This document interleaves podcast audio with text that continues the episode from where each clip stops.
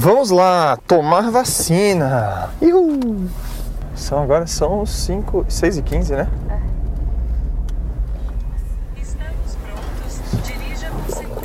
No dia 19 de julho de 2021, eu saí de carro bem mais cedo do que estou acostumado, peguei dois amigos no caminho e já fui para a UBS Vila Romana, que fica na zona oeste da cidade de São Paulo. Finalmente tinha chegado meu dia de tomar a primeira dose da vacina da Covid. Aqui então? Na fila saíram. Aqui tá ótimo. Tá ótimo.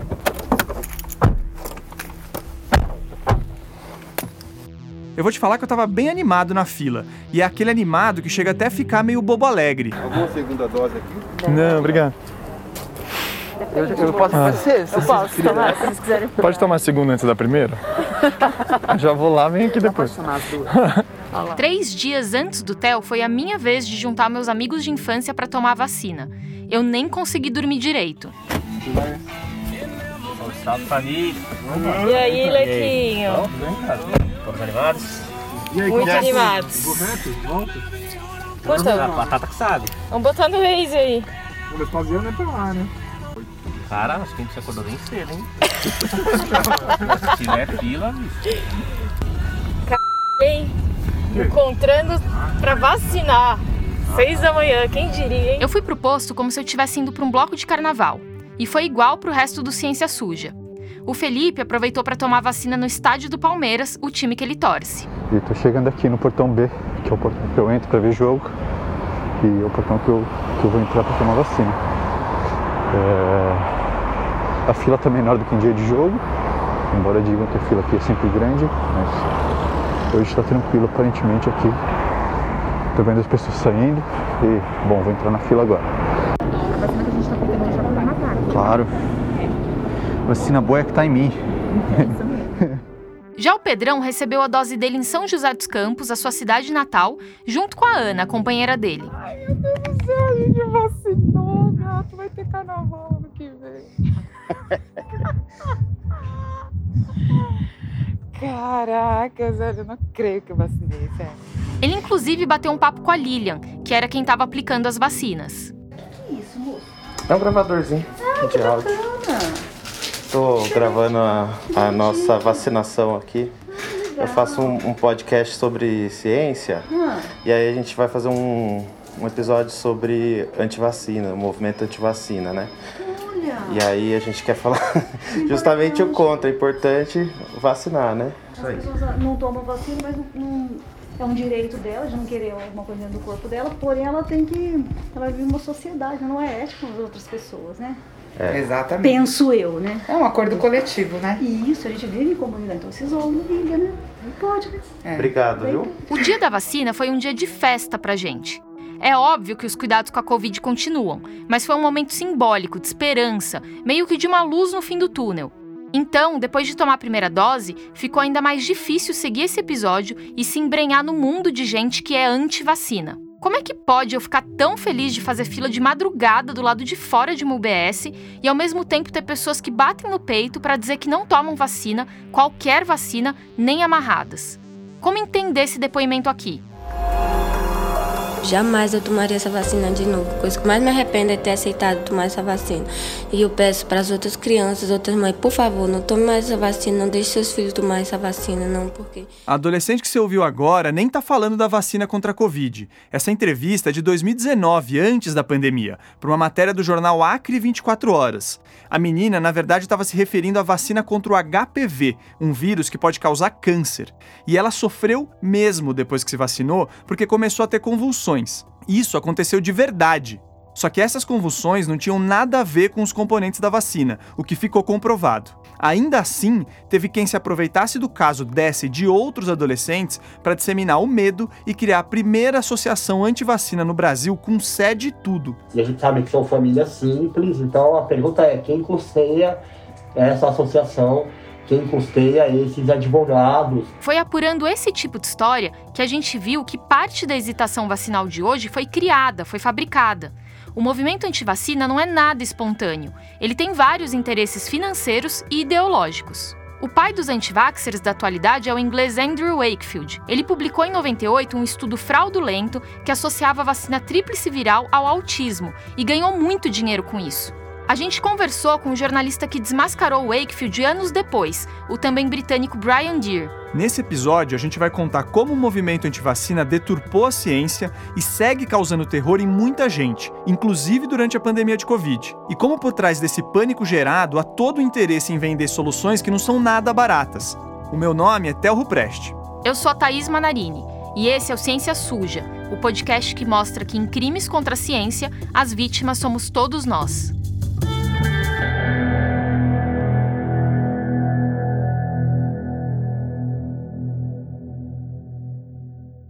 Quando a gente se candidatou ao edital do Instituto Serrapilheira para podcast de divulgação científica, e isso foi no meio de 2020, a ideia era estrear com esse episódio aqui, sobre o movimento antivacina. Para o processo de inscrição, a Thaís, o Felipe, o Pedrão e eu chegamos a gravar um teaser que focava nesse assunto. A desconfiança com as vacinas é tão antiga quanto as próprias vacinas, mas um movimento contra elas que seja estruturado e apoiado por celebridades e até líderes de Estado, isso é um fenômeno que deu seus primeiros passos em 19 1998. Mas aí as vacinas contra a Covid foram se aproximando da realidade e com elas aumentou o barulho feito pelos antivaxers. Vacina vinda da China, esse país comunista que está querendo implantar chips nos brasileiros. Vacina desenvolvida em tempo muito curto. Vacina que pode mexer com DNA. De repente, um monte de motivo furado foi usado para tentar desacreditar a imunização. Nosso presidente e seus apoiadores aprontaram várias nesse sentido. Um idiota que está dizendo, dando o péssimo exemplo, eu já tive o vírus. Eu já tenho anticorpos, para que tomar vacina de novo? Com notícia nova a toda hora e esse clima instável, ficou claro que a gente deveria adiar um pouco esse episódio para ter uma perspectiva melhor do que viria pela frente e também para ver se algo diferente iria aparecer. Esse algo diferente, infelizmente, surgiu já no começo de 2021.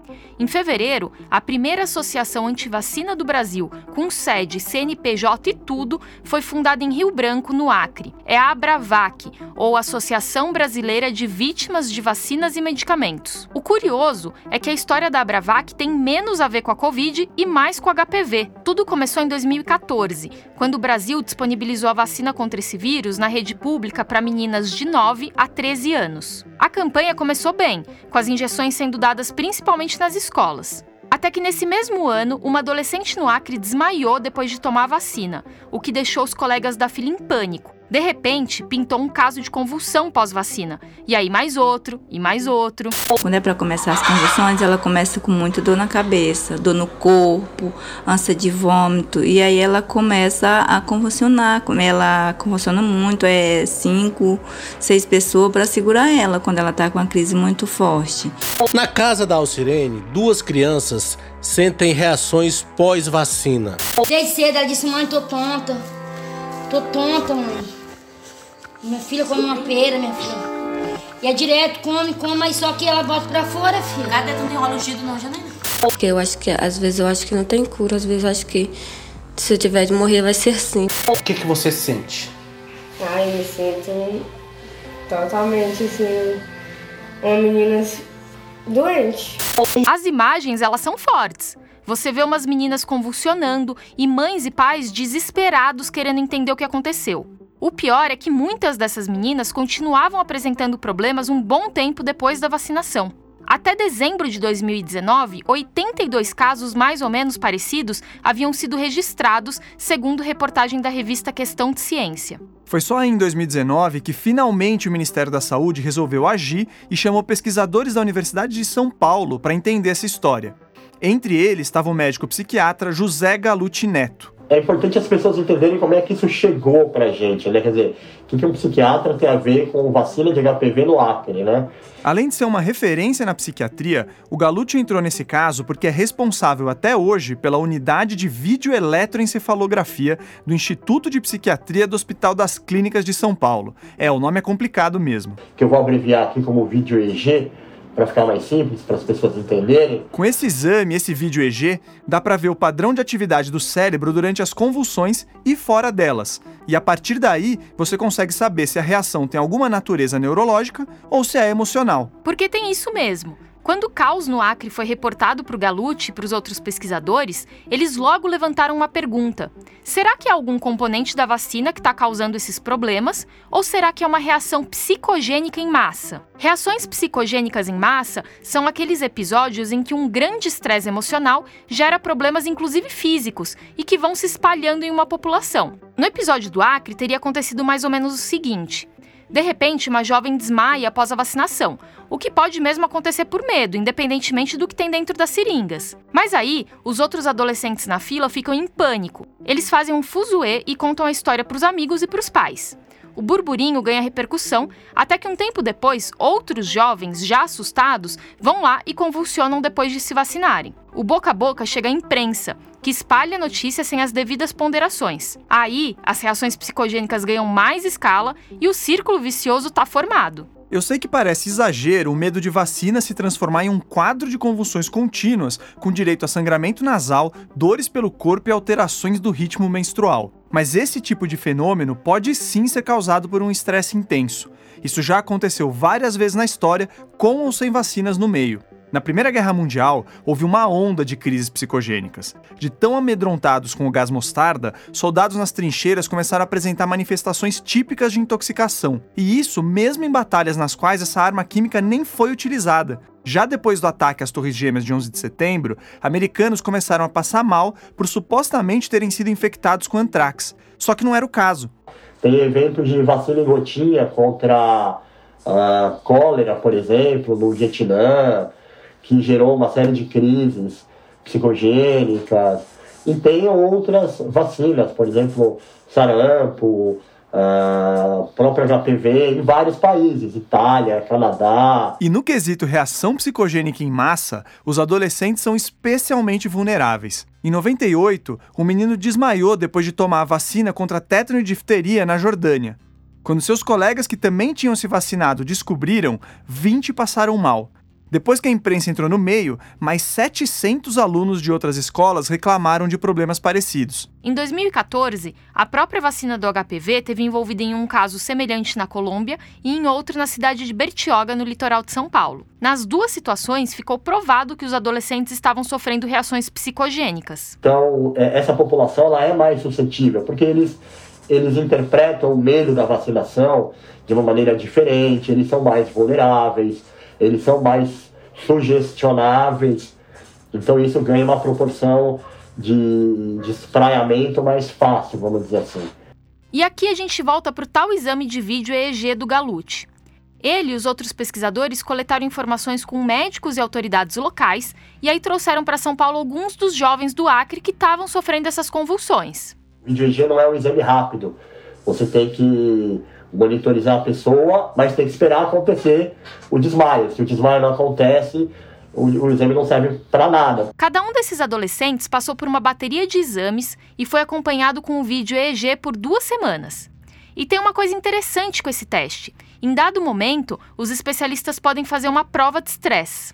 Então a gente faz uma entrevista discutindo temas que são temas, vamos dizer assim, quentes emocionalmente, para ver se durante essa conversa a gente consegue induzir ou sugestionar a ocorrência do evento emocional. Gente, que pergunta é essa, doutor Galucci, para não fazer para ninguém? Quais são essas perguntas que vocês fazem, assim, para esses pacientes? Ah, é, são técnicas Ai, de... eu, eu, eu, te, eu Para mim, seria falar do governo Bolsonaro, aí já ia me dar aqui, ó. A gente pode começar com coisas mais gerais, por exemplo, o Bolsonaro, mas a gente vai sempre para o particular, né? Para o estresse daquela pessoa, né? Galute entrava em temas como abuso sexual e emocional, privações materiais, fome e outras tragédias pelas quais esses adolescentes tinham passado. Fazendo isso, ele conseguiu provocar reação psicogênica em praticamente todos os adolescentes avaliados. O Galucci e os outros pesquisadores analisaram todos os dados das entrevistas, do vídeo EEG e de outros exames e aí publicaram um estudo em outubro de 2020 numa revista científica muito respeitada, a Vaccine. Lá no artigo está escrito que dos 12 pacientes com convulsões analisados, 10 testaram positivo para reação psicogênica. Já os outros dois foram diagnosticados com um tipo de epilepsia que não tem qualquer relação com a vacina do HPV.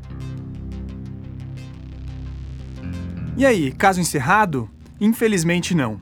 Os anos de descaso do governo já tinham aberto as portas para o movimento antivacina no Acre. E eu vou te falar que acho isso compreensível. Imagine se o seu filho e uns outros jovens começam a convulsionar e por cinco anos as autoridades não dão bola ou chegam até a dizer que você está mentindo. Não é fácil, não. E aí, quando você já tá perdido e com raiva de tudo, de repente surgem uns médicos com provas, bem entre aspas, de que a causa desse estrago todo é a vacina do HPV e que eles têm a solução para isso. E foi mais ou menos o que aconteceu mesmo. Antes do Galute ficar sabendo de qualquer coisa, alguns profissionais de saúde já estavam circulando por Rio Branco prometendo curas. Um deles, o neurocirurgião Elcio da Silveira Machado, alegava que os jovens tinham sofrido danos no cérebro e que uma cirurgia na cabeça seria a melhor solução. É óbvio que o tratamento não sairia de graça e também é óbvio que os estudos do Galute comprovaram que não havia alterações que justificassem qualquer operação. Para ter ideia do naipe da figura, o Elcio chegou a ser suspenso pelo Conselho Regional de Medicina do Estado de Minas Gerais por causa de um outro caso em maio de 2021. Ele foi enquadrado por praticar atos médicos desnecessários ou proibidos, exagerar a gravidade do diagnóstico ou do prognóstico e por deixar de utilizar a terapêutica correta. Mas enfim, o Elcio na verdade nem é o médico mais ligado ao movimento antivacina do Acre. Quem certamente ostenta esse título é a Maria Emília Gadelha Serra. E olha que ela é aqui de São Paulo, onde tem uma clínica de medicina alternativa numa região nobre da cidade.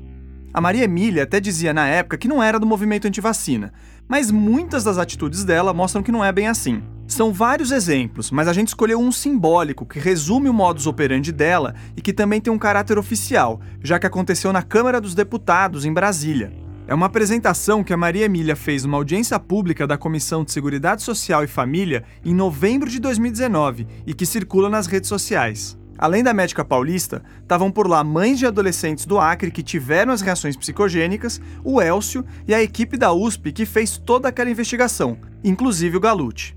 São quase quatro horas de audiência, mas dá para dividir claramente em dois momentos. Na primeira parte, é a ciência séria quem tem a palavra.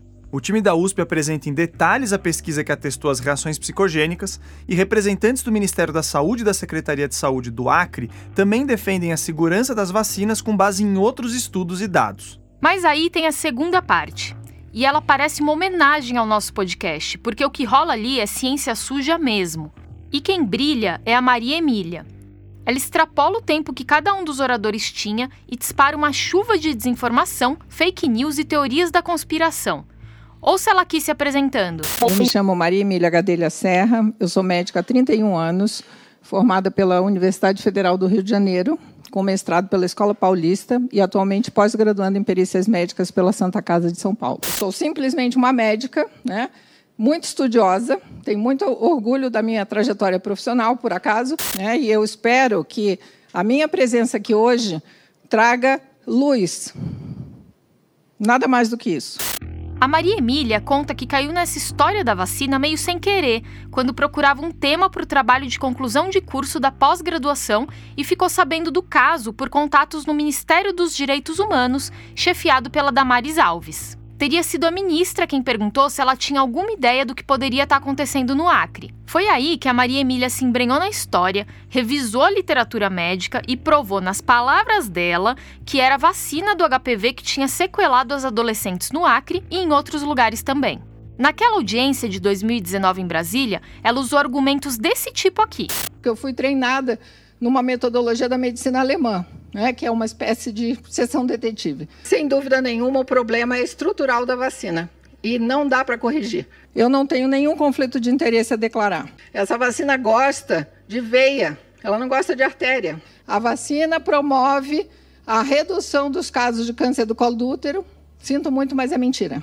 A contaminação por metais pesados, tudo isso na internet. E isso aqui, então, não passa de lixo comprado. Porque tem que pagar a campanha de mídia do nosso dinheiro para promover uma vacina? Fundação Bill e Melinda Gates patrocinando. Eu solicitei, né?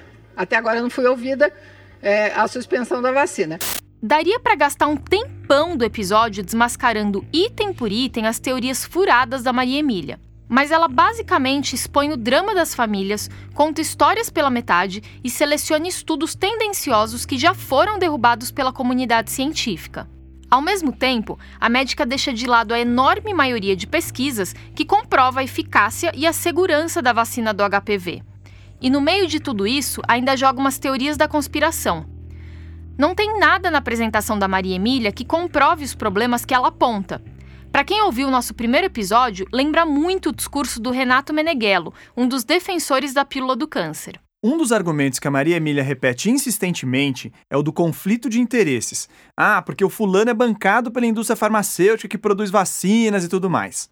Só que isso é um pouco curioso, porque entre os tratamentos que ela propõe para as, entre aspas, vítimas da vacina, está a ozonioterapia, e a Maria Emília comanda a Sociedade Brasileira de Ozonioterapia Médica, a SOBOM. É, eu também sou presidente da Sociedade Brasileira de Ozonioterapia Médica que é uma, um procedimento médico que está em processo de reconhecimento. Né? Existe uma certa, um certo conflito né, com o Conselho Federal de Medicina. Então, eu quero dizer para vocês que eu vi comentários no Acre de que eu estou envolvida nesse tema em função da ozonoterapia. É, a ozonoterapia é apenas uma ferramenta terapêutica para tentar devolver qualidade de vida para essas meninas. Aí não tem conflito de interesse, né? No site do Movimento Ozonizados do Brasil, do qual ela também faz parte, está escrito que a ozonoterapia funciona contra mais de 200 doenças, do câncer ao autismo. Só que não há nenhuma evidência séria disso. Os estudos que trazem supostos benefícios dessa técnica estão recheados de falhas ou nem são feitos com humanos. A prática é considerada experimental pelo Conselho Federal de Medicina e já foi condenada pelo FDA nos Estados Unidos. Um documento desse órgão de vigilância sanitária diz o seguinte: O ozônio é um gás tóxico sem aplicações médicas conhecidas em tratamentos específicos, adjuvantes ou preventivos. Para o ozônio ser efetivo como germicida, ele deve estar presente em uma concentração muito maior do que a tolerada por seres humanos e animais. Mas a Maria Emília nunca se deu por vencida. Para ela, a ozonioterapia e outros tratamentos alternativos dispensam a necessidade de vacinas e, mais do que isso, controlam seus supostos danos. Em agosto de 2019, ela chegou a enviar um e-mail para o então ministro da Saúde, o Luiz Henrique Mandetta, pedindo a suspensão nacional da vacinação contra o HPV. A confiança era tanta que ela copiou os presidentes da Sociedade Brasileira de Pediatria e da Sociedade Brasileira de Imunizações na mensagem. Então, dá para dizer que de certa forma ela ajudou a alertar a comunidade para o que estava acontecendo no Acre, embora de um jeito bem torto. Esse barulho que a Maria Emília e outros antivaxers vinham fazendo meio que obrigou o Ministério da Saúde a agir, e aí que o Galute entrou na história.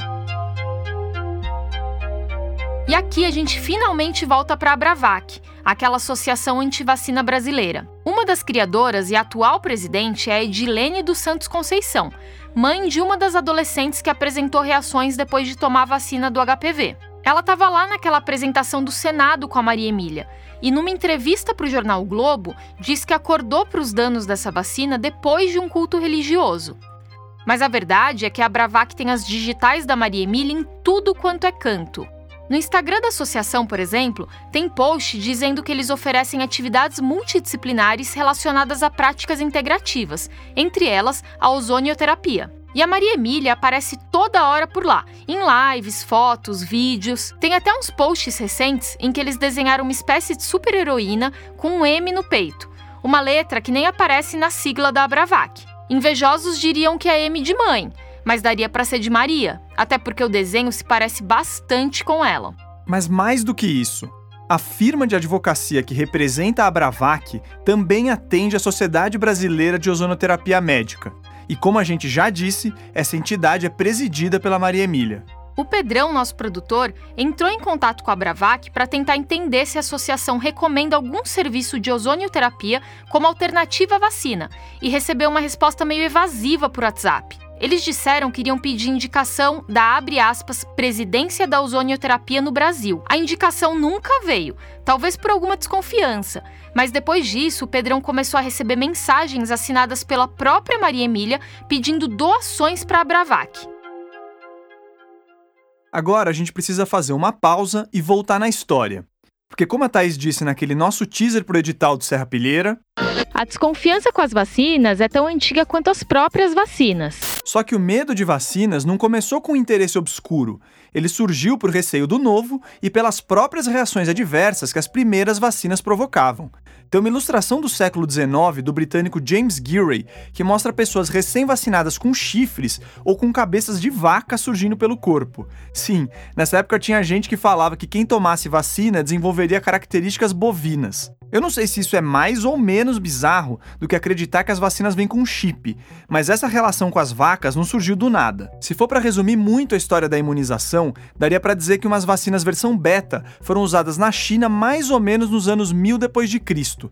O pessoal pegava a crosta da lesão de pele de uma pessoa com varíola, amassava até virar pó e aí assoprava com um bambu para dentro do nariz do coleguinha. E isso até funcionava, só que o risco de dar problema não era pequeno. Experiências parecidas foram se espalhando pelo mundo até que no finalzinho do século XVIII surgiu o que é considerado o primeiro imunizante oficial da história, também contra a varíola. E ele foi criado pelo médico Edward Jenner na Inglaterra a partir do vírus da varíola bovina, que é parecido com a varíola que atacava os humanos. Daí a relação com as vacas, tadinhas. E aí Jenner que observou que os ordenadores tinham puxa na mão, mas eles não contraíam a varíola. Não tinha a doença da varíola. Esse é o Dr. Akira Roma, da Fiocruz. Ele é uma lenda viva da ciência brasileira e um pioneiro na produção de diferentes vacinas no Brasil. Ele imaginou se pegasse essa pústula, colocasse em gente, poderia imunizar. Alguns meses depois, ele fez um challenge, um desafio. Pegou o vírus da varíola e colocou na criança e a criança não teve nada. Ele pensou, bom, temos um, um, negócio que pode proteger contra a varíola e começou a fazer. É isso aí. Ele usou crianças em seus experimentos, entre outras barbaridades.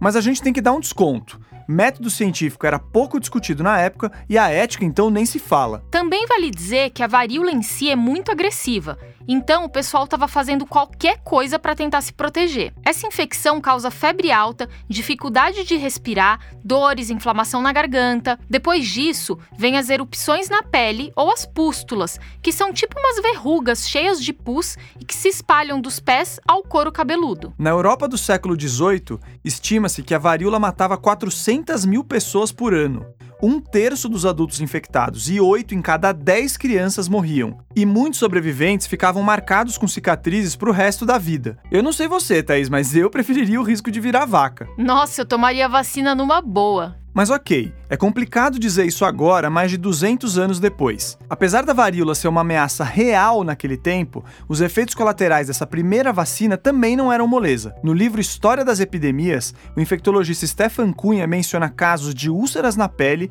erisipela e mesmo transmissão de outras doenças, como a sífilis. É, esterilização não estava muito na moda na época. E fora que a vacina não vinha em uma ampola bonitinha ela era retirada direto das tetas de uma vaca com varíola bovina ou de lesões no braço de outras pessoas inoculadas. Isso mudou completamente e hoje o medo de vacina não faz sentido.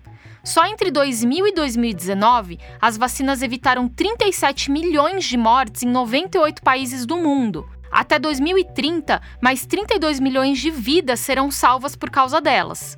Para cada reação adversa relativamente séria, milhares de pessoas ficam protegidas. E mesmo os eventuais efeitos colaterais graves são bem controlados hoje em dia. Em 1980, quase 200 anos depois da criação da vacina pelo Jenner, a OMS reconheceu que a varíola estava erradicada do planeta. Isso depois de ter matado só no século 20 quase 300 milhões de pessoas. No Brasil, os últimos casos foram registrados em 1971. Isso foi pouco mais de meio século após o início de uma turbulenta campanha de vacinação, que acabou virando uma das maiores convulsões sociais que o país já presenciou.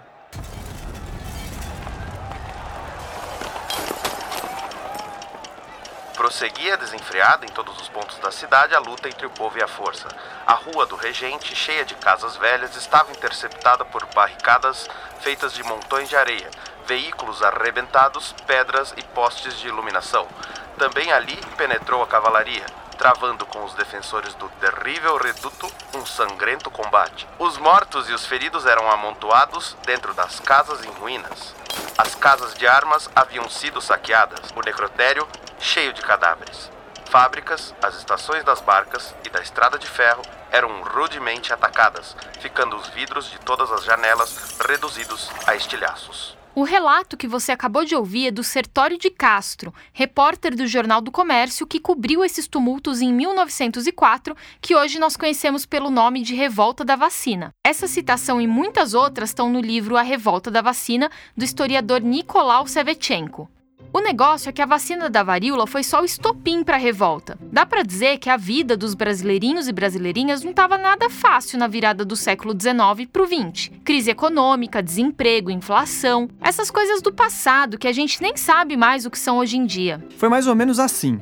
O presidente Rodrigues Alves chegou no poder com a missão de sanear o Rio de Janeiro, que vivia uma somatória de epidemias. Esse caos estava afastando a chegada de imigrantes, uma mão de obra necessária para um país saindo dos tempos de escravidão e desejável para um projeto de embranquecimento da população. Aliás, lembra do nosso episódio sobre eugenia? Se ainda não escutou, escute a peste bubônica, a febre amarela, a varíola. Os navios nem atracavam no porto do Rio de Janeiro por causa do receio de ter contrair essas doenças aqui na cidade. Essa é a voz do Akira Roma de novo. E é isso mesmo. Tinha peste bubônica, que é causada pela pulga dos ratos, febre amarela, que é transmitida por mosquitos, e a varíola. O Rodrigues Alves e Pereira Passo, prefeito da época, estavam implementando toda a modernização da cidade do Rio de Janeiro, criando novas avenidas, melhorando toda a estrutura de saneamento básico, coisinha, etc. E para isso, teve que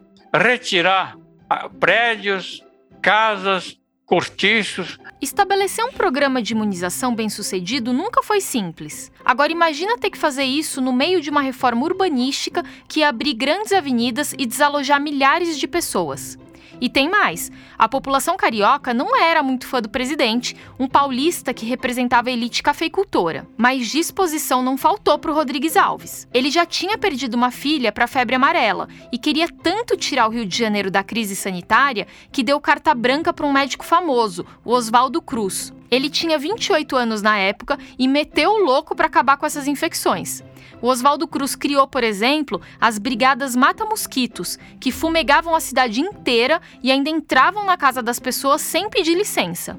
É, ele conseguiu, então, acabar com a febre amarela com medidas draconianas. Entrava nas casas e acabava com os criadores dos mosquitos, coisas assim, etc. No caso da peste bubônica, a solução era diminuir a população de ratos. E para isso, Oswaldo Cruz criou uma solução que evidenciou o espírito do empreendedor brasileiro. Teve uma grande participação da população, que a população caçava os ratos e levava para ele que ele pagava pelos ratos. Mas chegou um momento que ele parou de comprar porque ele começou a ver que a população estava criando rato para levar para ele. Mas para acabar com a varíola, só com vacina mesmo. E como a resistência era grande, a solução do presidente foi apresentar um projeto de vacinação obrigatória.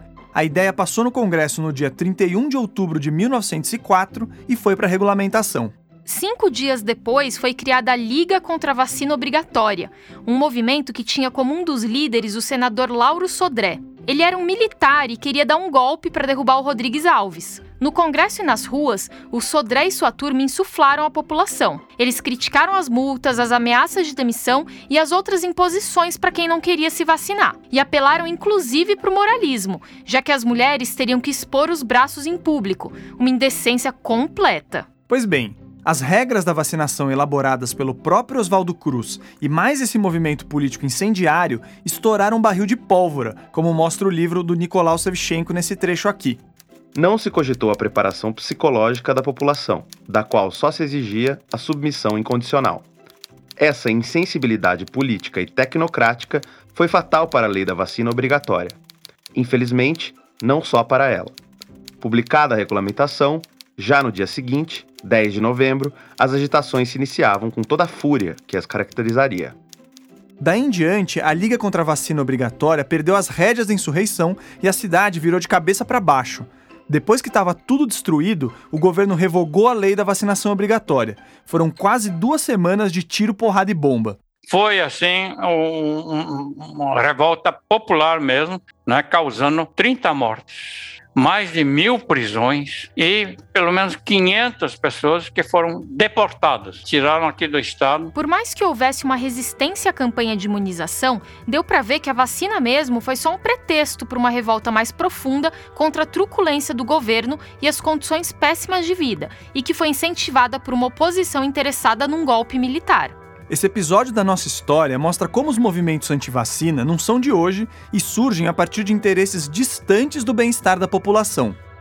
Mas a verdade é que nem essas trapaças políticas do passado chegam perto do que aconteceu em 1998 na Inglaterra, pelas mãos de um cara chamado Andrew Wakefield. O que ele fez ali marcou o movimento antivacina moderno, que é uma máquina de gerar dinheiro. Depois do intervalo, a gente conta sobre esse, que foi um dos maiores casos de ciência suja do mundo.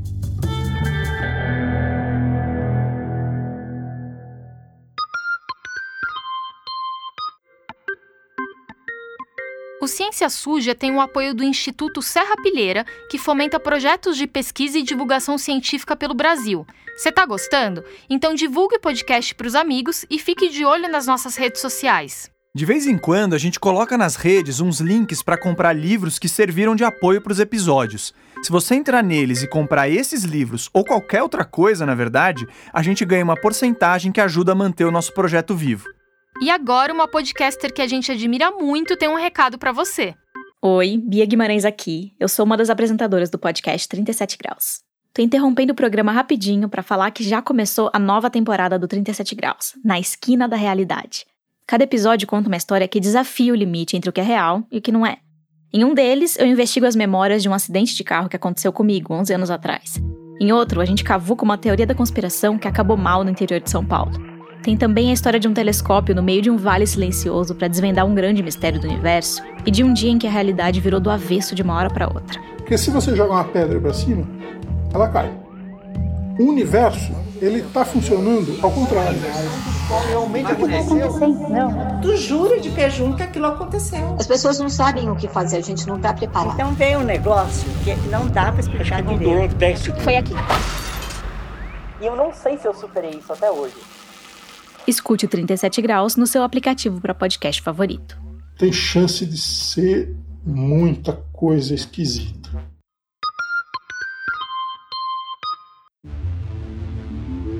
No dia 26 de fevereiro de 98, um auditório do Royal Free Hospital em Londres estava cheio de jornalistas. Eles foram lá para acompanhar a divulgação de um estudo que seria publicado dois dias depois na revista científica The Lancet. Todos estavam olhando para cinco médicos sentados atrás de uma mesa, e entre eles tinha o tal Andrew Wakefield. E foi aí que o caos começou. O Wakefield atacou a vacina tríplice viral que protege contra sarampo, cachumba e rubéola. Ele contou que 12 crianças analisadas haviam desenvolvido sinais de autismo mais ou menos uma semana depois de tomar a injeção. Segundo o médico, o imunizante gerava uma inflamação no intestino que deixava moléculas tóxicas escaparem para o sangue, chegarem no cérebro e causarem danos. Os outros especialistas na coletiva de imprensa até tentaram dizer que não era o caso de suspender qualquer vacinação, mas as manchetes no dia seguinte destruíram a fama da tríplice viral. O resultado foi um desastre. A taxa de vacinação contra o sarampo em crianças inglesas saiu de 91% em 98 para 80% em 2003, sendo que o recomendado pelo OMS é ficar na casa dos 95%. E o pior é que essa tendência de queda se espalhou pela Europa. Na época que saiu a pesquisa do Wakefield, alguns profissionais já tinham falado que o número de crianças analisadas era pequeno para tirar qualquer conclusão e que outros trabalhos não encontraram nada parecido. Mas até aí, eles não estavam questionando a veracidade dos dados em si. Quem realmente revelou a sujeira por trás desse estudo, e você vai ver que era muita sujeira, foi o jornalista investigativo Brian Deere. Okay, my name is Brian Deere. I'm an investigative journalist based in London. A gente conversou com o Brian por videoconferência. Como ele não fala português, nosso editor Felipe vai interpretar o que ele disse. Tá com moral para fazer as vezes de um dos jornalistas mais respeitados do mundo, hein, Felipe? Opa, vamos lá. então tá, meu nome é Brian Deere e eu sou um jornalista investigativo de Londres e eu trabalho para o Sunday Times.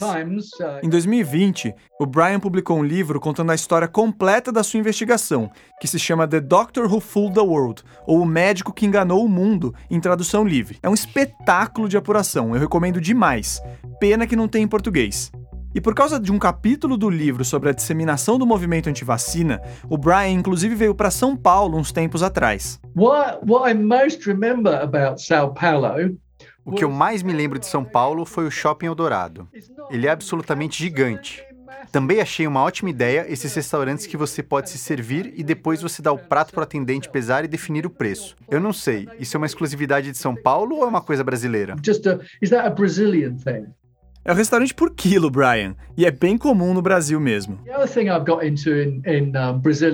Outra coisa que eu gostei da cultura brasileira é essa inclinação que as pessoas têm de cantar junto com o músico em shows.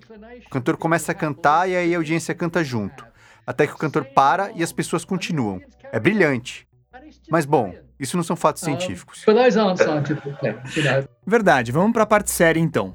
No processo de apuração, o Brian entrevistou um monte de gente, inclusive pais das crianças do estudo do Wakefield, e analisou cerca de 16 mil documentos. Ah, e antes que você venha falar que o Brian Deere é um vendido da Big Pharma, fique sabendo que ele é um dos jornalistas que mais expôs malandragens das farmacêuticas. Ele já revelou controvérsias por trás de remédios como Vioxx, Bactrim e até o Viagra. Para quem se interessar, é só entrar no site dele, o briandeer.com. Mas bom, uma das primeiras reportagens que o Brian publicou sobre o assunto saiu em 2004 e mostrava que dois anos antes de soltar seu estudo, o Wakefield fechou um acordo secreto com um cara chamado Richard Barr. O Barr era um advogado que estava querendo botar de pé uma ação coletiva por supostos danos causados pela vacina tríplice viral o Wakefield pediu 150 libras por hora para servir como consultor e testemunho independente, entre aspas. Seu estudo também foi financiado pelo Richard Barr. Em 2003, quando o processo na justiça foi rejeitado por falta de evidências, o Wakefield já tinha embolsado 435.643 libras, cerca de oito vezes mais do que o seu salário anual na época. E pior do que isso, no artigo do estudo, o Wakefield escreveu que as 12 crianças analisadas haviam chegado ao hospital sem qualquer indicação. Mas, na verdade, o próprio Barr mandou parte desse pessoal para o Wakefield, o que contamina completamente a pesquisa. Eu mostrei que essas crianças foram levadas por pais que eram membros ou conhecidos de grupos anti-vacina. E eles foram lá com o motivo de tentar provar que suas crianças haviam sofrido por causa da vacina tríplice viral. O Wakefield estava recebendo enormes quantidades de dinheiro. Era um conflito de interesse monstruoso. Outra coisa que o Brian descobriu é que um ano antes da publicação da pesquisa, o Wakefield já tinha pedido a patente de supostos remédios contra o autismo e da sua própria vacina. Pois é, o anti-vaxxer mais famoso de todos os tempos nem era anti-vaxxer. O que o Wakefield queria era destruir a imagem da tríplice viral para vender uma vacina focada só no sarampo. E aí ele fraudou na cara dura o estudo. Não tinha uma criança naquele artigo que foi reportada com precisão e de acordo com os registros que o próprio Wakefield tinha no hospital. Na descrição da pesquisa, uma das crianças teria começado a apresentar sintomas de autismo duas semanas depois da vacinação, mas o Brian descobriu que, na verdade, se passaram pelo menos nove meses. Em outro caso, os sinais de autismo vieram antes da injeção. E por aí vai. Ah, e ele rejeitou uma proposta para fazer um estudo maior, seguindo todos os critérios científicos para provar sua teoria. Ou seja, o Wakefield ganhou o sonho de todo cientista e deu para trás. Por que será, né, minha gente?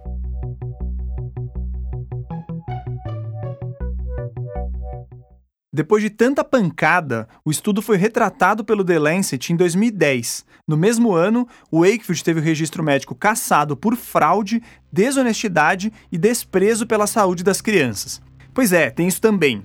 Esse doce de pessoa submeteu as crianças daquela pesquisa a exames intestinais agressivos, Várias delas vomitavam, apresentavam hemorragias e deixavam de se alimentar depois dos testes. Para mim é inacreditável que um embuste desse seja idolatrado até hoje, mas ele é e continua ganhando uma nota por isso. Nas últimas décadas, o Wakefield tem atuado mais nos Estados Unidos. Ele é bancado por empresários meio esquisitos, recebe doações de pais desesperados, faz palestras. Em 2016, o Wakefield chegou a dirigir um filme anti-vacina que empilha um monte de notícias falsas. Ainda assim, celebridades como o ator Robert De Niro defenderam o pseudo-documentário, que arrecadou um milhão de dólares em seis meses. No ano seguinte, o Wakefield estava no evento que marcou o início da presidência do Donald Trump. He has always been someone Ele sempre foi alguém disposto a dizer qualquer coisa que dê a ele uma plataforma para ganhar apoio das pessoas que ele vai atrás para ganhar dinheiro. O que nos últimos 20 anos essencialmente foram pais imensamente vulneráveis de crianças com questões mentais. O Wakefield faz com que essas pessoas acreditem que a culpa é delas por vacinarem seus filhos e os deixarem desse jeito. It was their own fault for vaccinating their child. Desde o caso Wakefield, o movimento antivacina se profissionalizou de um jeito assustador. A antropóloga Ana Kata, da Universidade McMaster, no Canadá, listou mecanismos que sites com essa pegada usam para disseminar suas ideias. Entre eles, questionar a segurança e eficácia das vacinas, afirmar que a vacinação ataca as liberdades individuais, gerar um apelo emotivo e defender tratamentos alternativos. Esse último ponto é bem importante.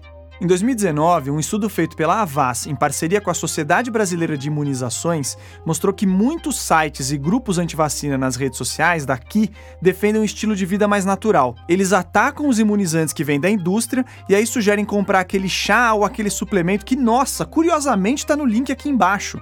A pesquisa da Avaz indica, por exemplo, que em 2019, 32% dos conteúdos antivacina analisados que chegaram ao Brasil eram traduzidos de um só site americano. É o Natural News ou Notícias Naturais. E olha, é brincadeiro que tem de anúncio para comprar tratamento sem comprovação científica por ali. E a gente não tá falando que você agora deve odiar a natureza e consumir só coisa que vem da indústria. Pelo contrário, eu, por exemplo, já fiz várias matérias sobre alimentação saudável e sei muito bem do impacto dos ultraprocessados e de como frutas, verduras, legumes e por aí vai são essenciais para o corpo. Já eu escrevi algumas reportagens sobre essa tendência de medicalizar a vida ou de situações em que certos remédios são mais danosos do que benéficos. Só que a crueldade do movimento antivacina é pegar um pedacinho dessa história, distorcer o resto e fazer a gente acreditar que a solução para os diferentes problemas de saúde estava sempre escondida ali no canteiro do vizinho. O resultado de tanta desinformação é que aquele mesmo estudo da Avas aponta que 67% dos brasileiros acreditam em pelo menos uma declaração errada sobre as vacinas. Para entender mais o apelo dos movimentos anti-vacina, a gente resolveu conversar com a médica Isabela Balalé, ela é vice-presidente da Sociedade Brasileira de Imunizações e participou de várias campanhas de comunicação bem-sucedidas envolvendo vacinas. Aliás, a comunicação antivacinista está de 10 na nossa. A gente é zero empático. A nossa comunicação, é, não é só no Brasil, boa parte do mundo, ela se limita a dizer: venha se vacinar. Ah, fazer eu sair de casa para vacinar só porque você quer. Você tem que mostrar para mim que você está preocupado comigo. Para Isabela, a gente tem que voltar a sensibilizar as pessoas. Tem que ter mais é gotinha, mais mostras reais do impacto da imunização, mais emoção. O antivacinista, ele toca no coração das pessoas porque ele fala aquilo que me preocupa. Ó, oh, você pode morrer. Claro que o movimento antivacina está longe de ser o único responsável pelas quedas nas taxas de vacinação pelo mundo. A gente poderia falar, por exemplo, do calendário de imunização, que está cada vez mais complexo, e também do horário de funcionamento dos postos de saúde, que é incompatível com a rotina da maior parte da população. E eu acho que também tem uma questão que nós somos vítimas no nosso próprio sucesso. A população não vê mais doença, não tem mais epidemias. Então, a população pergunta, mas então por que eu vou me vacinar? Verdade, Akira. As vacinas controlaram doenças ao ponto de as pessoas e até profissionais de saúde não terem medo mais dessas infecções. Mas assim, também não dá mais para ignorar que a semente do movimento antivacina já foi plantada no nosso país. Eu, por exemplo, entrevistei a Isabela antes da pandemia umas boas vezes. E em todas, ela fez questão de dizer que o movimento antivacina teria muitas dificuldades por aqui. Mas sei lá, dessa vez eu achei ela um pouco mais pessimista. As pessoas hoje estão 100% desconfiadas de tudo. Né? Você tem esse, esse campo fértil de desconfiança. Agora, então, com a pandemia, meu Deus do céu. Quem está se aproveitando desse clima atual de guerra é a Maria Emília Gadelha Serra, de novo. Se lá para 2019 ela dizia que a sua briga era só contra a vacina do HPV, agora seus ataques vão também para as doses que protegem do coronavírus. Bem, a situação em relação a essa questão da vacinação contra a Covid no Brasil é extremamente preocupante. Nós estamos acompanhando os relatos de eventos adversos, muitos casos, uma subnotificação enorme. E você não vai se surpreender nada se a gente te contar que um dos tratamentos alternativos que ela defendia contra a Covid era tã, a ozonioterapia. Haja coincidência. Todos os mecanismos envolvidos do ponto de vista da bioquímica e da fisiologia do ozônio explicam o seu efeito benéfico na, no tratamento da Covid-19. Aliás, sabe esse caso bizarro envolvendo o médico negacionista Anthony Wong, que morreu no começo do ano e que a revista Piauí descobriu que foi de Covid e que a Prevent Senior ocultou essa informação? Então, ele recebeu ozonioterapia. E uma outra matéria, essa da Globo News, traz um prontuário do Anthony Wong que tem o nome da Maria Emília no meio. A cerejinha tóxica do bolo é que no dia 22 de julho, a Maria Emília levou pessoalmente para o presidente Jair Bolsonaro um documento assinado por 241 médicos que dizia que as vacinas contra a Covid não têm comprovação científica, o que é completamente mentiroso. Todas as vacinas aprovadas no Brasil demonstraram sua segurança e a capacidade de reduzir o risco de apresentar a doença. O que acontece é que essas vacinas seguem em testes para verificar outras coisas, como o potencial para evitar a transmissão do coronavírus e a duração da proteção. E elas também seguem sendo monitoradas na vida real, e até agora os resultados são excelentes. Depois de mais de um ano e meio de pandemia, vir com esse papinho de que as vacinas são experimentais e de que as pessoas estão sendo feitas de cobaia é muita desonestidade. Mas então, por que essa conversa ainda cola? Ah, Theo, Assim como em outros movimentos negacionistas, a linguagem da comunicação antivacina é simples, é atraente, e a gente tem um exemplo prático disso aqui no próprio Ciência Suja. Conta a história aí, Pedrão. Então, aí depois daquela vacinação nossa, super alto astral, todo mundo animado, a Ana começou a ter uma febre chata, que vinha, voltava todos os dias. A gente foi no hospital meio preocupado, a médica atendeu a gente falou de cara que era a reação da vacina pediu os exames e tal, mas disse que provavelmente era isso. Aí a Ana saiu de lá medicada, plena, zerada de febre e animadona. Show. Era só isso, né? Só que não era só isso. Aí passou alguns dias, a febre voltou. A Ana foi tomando os remédios que a médica receitou, mas aí a gente acabou voltando pro hospital, porque a febre não passava, ela tava com cansaço, dor no corpo. Aí pediram os exames indicativos lá, mostraram que ela tava com infecção, mas não dava para saber que infecção era essa, onde que era a infecção. Aí ela foi internada na UTI, e eles fazendo todo tipo de exame, eu perguntando para vocês no grupo do Ciência Suja se vacina podia mesmo dar tudo isso, vocês, né, falando que, que era bem improvável que fosse isso. A Thaís até me mandou a bula lá, eu li a bula inteira. Mas o problema é que você vai ficando vulnerável, né? Vários dias a pessoa internada, você sem dormir direito, estresse, aquele estresse de UTI, né? Buzinando o tempo todo lá. O médico passa uma vez por dia, fala cinco minutos com você. Não é tanto uma crítica, né? Estamos numa pandemia, sistema de saúde todo mundo sobrecarregado, as coisas funcionam assim mesmo, mas enfim. Essa angústia de não saber, os sintomas começaram depois da vacina. Aí vem um médico, te diz que pode ter sido a vacina, segunda vez já, segundo médico que fala isso, você fica completamente sugestionado, né? Mas o grupo do Ciência Suja me salvou. E aí, pelo sexto dia de internação, eu já estava sem febre e veio o exame dizendo que era Epstein-Barr vírus, o vírus que causa mononucleose. Não tinha nada a ver com a vacina. Aí que tá. Uma estratégia comum do discurso antivacina é utilizar esse tipo de caos para levantar uma suspeita. O pessoal conta uma história pela metade, exagera um fato ou trata uma exceção como se fosse regra. E às vezes a gente cai, porque parece fazer sentido, como aconteceu com a Ana. Dava a impressão que os sintomas tinham surgido por causa da vacina porque vieram logo depois dela. É aquela coisa, Criar uma lógica na sua cabeça é fácil, mas na ciência e na medicina, a pessoa precisa comprovar esse argumento antes de sair falando baboseira ou recomendando ozonioterapia retal por aí. A boa notícia é que a vacinação contra a Covid está avançando no Brasil. E enquanto o número de vacinados cresce, o de internações e mortes cai, porque esse é o objetivo da vacinação. Não é implantar um chip 5G nem fazer você rotear Bluetooth.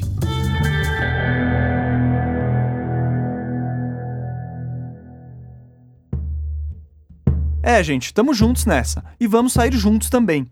A A vacinação tá aí para salvar vidas e para que com o tempo a gente volte a se reunir com os amigos numa boa, fora do posto de saúde. Para que o Felipe possa ir no jogo do time dele. Opa, eu também quero ir no jogo do meu time. E para que volte a ter carnaval, porque a gente aqui no Ciência Suja gosta de carnaval e festa, não desse ódio promovido pelo movimento antivacina.